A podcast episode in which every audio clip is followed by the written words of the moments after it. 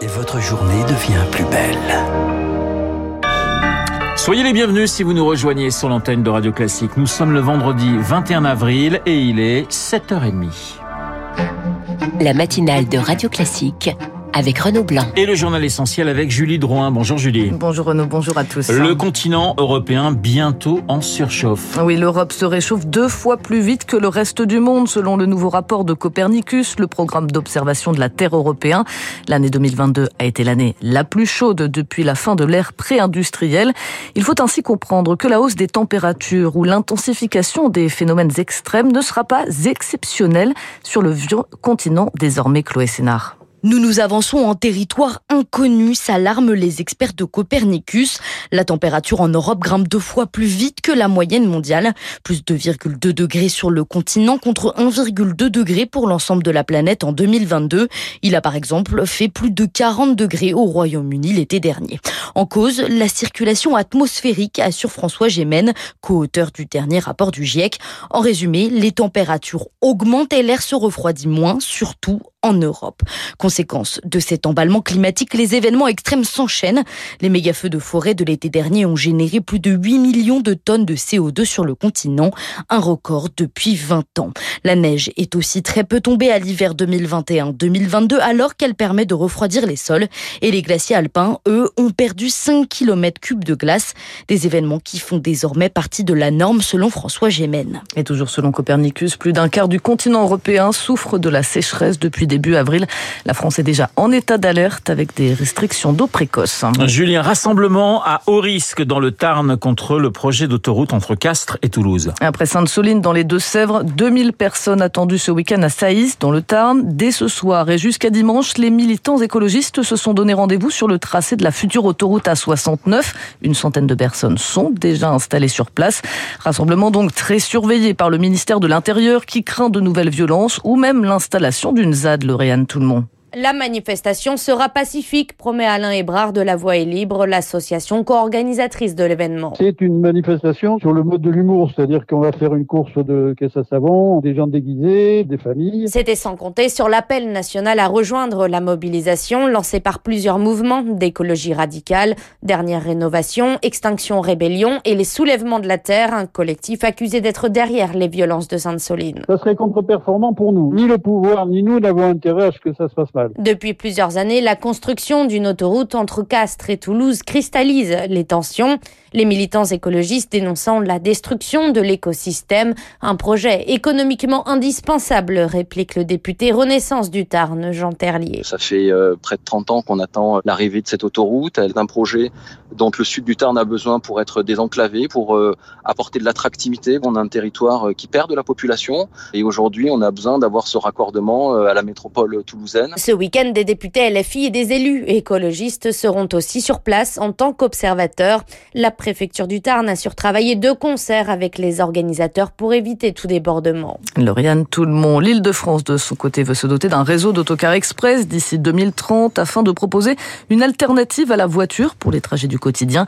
L'idée serait de créer des voies dédiées sur les autoroutes et les voies rapides en s'appuyant sur des pôles de correspondance aménagés en grande couronne. 7h33 sur Radio Classique, Emmanuel Macron chevet des enseignants hier avec des promesses de hausse de salaire sans condition. 100 à 230 euros net d'augmentation mensuelle pour tous et si les enseignants s'engagent en plus sur de nouvelles missions telles que l'aide aux devoirs, cette augmentation pourrait atteindre jusqu'à 500 euros.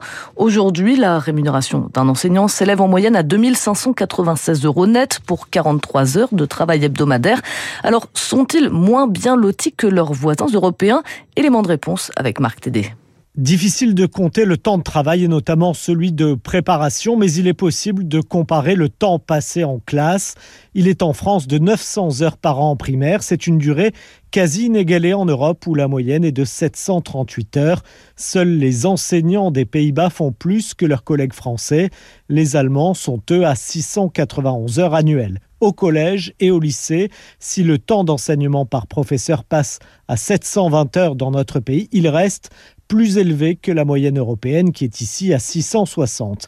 Côté rémunération, en France, en début de carrière, un enseignant du secondaire gagne 2448 euros bruts par mois. C'est plus qu'un Italien, mais moins qu'un Espagnol rémunéré 2900 euros. Et c'est surtout deux fois moins qu'un Allemand qui débute sa carrière au-delà de 5 000 euros. Et puis la question de l'euthanasie chez nos voisins européens. Le sujet fait débat au Portugal. La majorité socialiste au Parlement va revoter en faveur de la dépénalisation au lendemain du blocage par le président. C'est une particularité de la constitution portugaise. Lorsque le président refuse de promulguer une loi, le Parlement peut décider d'amender le texte ou de le revoter pour surmonter le veto présidentiel. En Grèce, l'accident ferroviaire fin février qui a coûté la vie à 57 personnes est dû à une multitude de facteurs technologiques de gestion des chemins de fer, selon un rapport publié par le ministère des Transports. Il relève également que le chef de gare, aujourd'hui en détention provisoire, n'avait pas l'expérience ni l'âge requis. Enfin, cet appel aux autorités françaises pour protéger les femmes afghanes. Plus de 300 personnalités ont signé une tribune publiée ce vendredi dans les colonnes du Monde pour demander la mise en place d'un programme d'accueil humanitaire d'urgence. Si la France a accueilli sur son sol quelques milliers d'Afghans depuis la chute de Kaboul au profit des talibans, ces signataires constatent un essoufflement essoufflement des arrivées alors même que les conditions de vie se durcissent, notamment pour les femmes. On change totalement de sujet, Julie, avec Elon Musk qui promet un nouvel essai après l'explosion de sa fusée Starship. Oui, après seulement quelques minutes de vol, la plus grande et la plus puissante fusée a explosé au moment de la phase de séparation. Pas de quoi inquiéter le milliardaire américain. Le succès vient des leçons apprises à commenter sa, commenter sa société SpaceX. Même constat pour Xavier Pasco, directeur de la Fondation pour la recherche stratégique. Selon lui, ce lancement va permettre de récolter des données pour les prochains essais. Ce premier vol a été un test du fonctionnement de tout un tas de systèmes, hein, notamment de la propulsion, du guidage de la fusée, de la séparation des étages qui auraient dû se produire.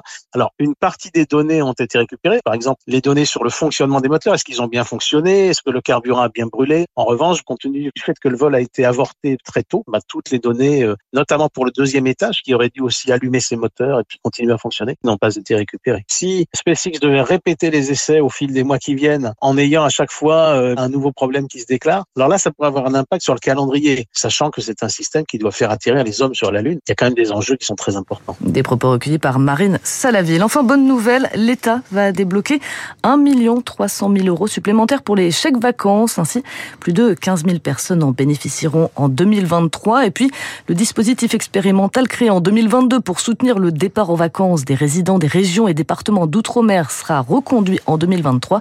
Il avait eu 9 200 bénéficiaires Merci Julie, Julie Drouin pour le journal de 7h30. Tiens, je vous rappelle mon invité à 8h15. Dans le studio de Radio Classique, j'accueillerai le président de la Fondation Robert Schuman, Jean-Dominique Giuliani, la Fondation Robert Schuman, qui publie son rapport annuel sur l'état de l'Union, l'état de l'Union 2023. Dans un instant, eh bien, c'est Vincent Montagne que j'accueillerai dans notre studio, le président du syndicat national de l'édition, Vincent Montagne, et le Festival du livre de Paris qui se tient ce week-end. Il est 7h38 sur Radio Classique.